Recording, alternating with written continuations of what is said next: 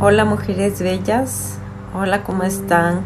Hoy iniciamos una nueva semana y estamos dispuestas a aprender lo más que podemos de la palabra de Dios y continuando con nuestra serie de bases sólidas, esta semana vamos a hablar sobre la sanidad.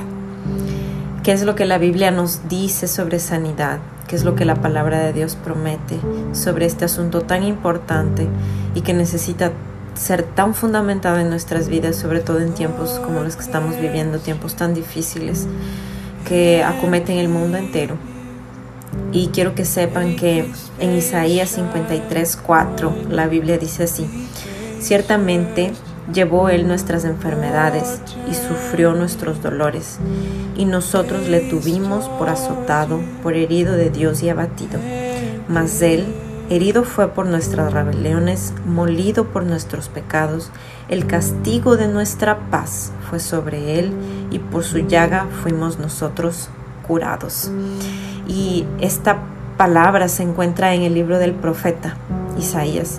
Y a mí me parece increíble cómo él habla de Jesús en una forma eh, en pasado.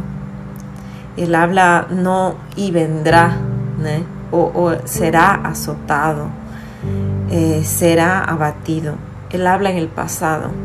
Él ya lo veía, eh, ya veía la obra de Cristo consumada antes de mismo Cristo haber nacido.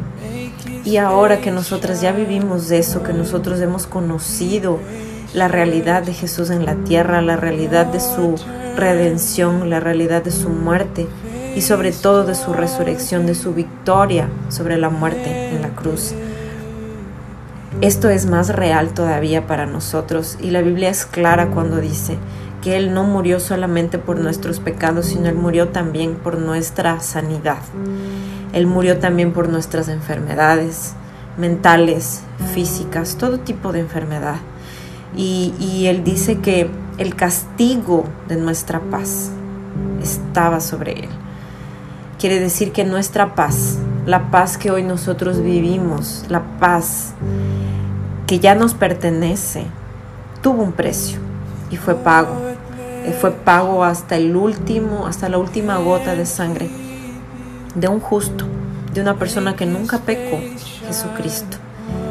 Y, y esa paz que Él conquistó para nosotros es para que la vivamos en abundancia. Y ninguna enfermedad tiene el derecho de arrebatarnos esa paz, ninguna enfermedad tiene el derecho de arrebatar la paz de nuestra familia, de nuestra casa, porque fue para eso que Jesús murió. Entonces hoy quiero dejarles esa, esa pastilla de fe, de que la sanidad, la cura nos pertenece, porque el Señor ya la pagó por nosotras.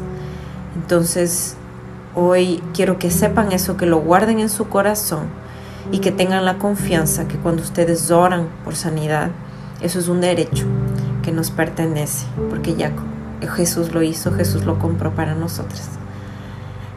Que tengan un lindo día y que puedan meditar en esa palabra.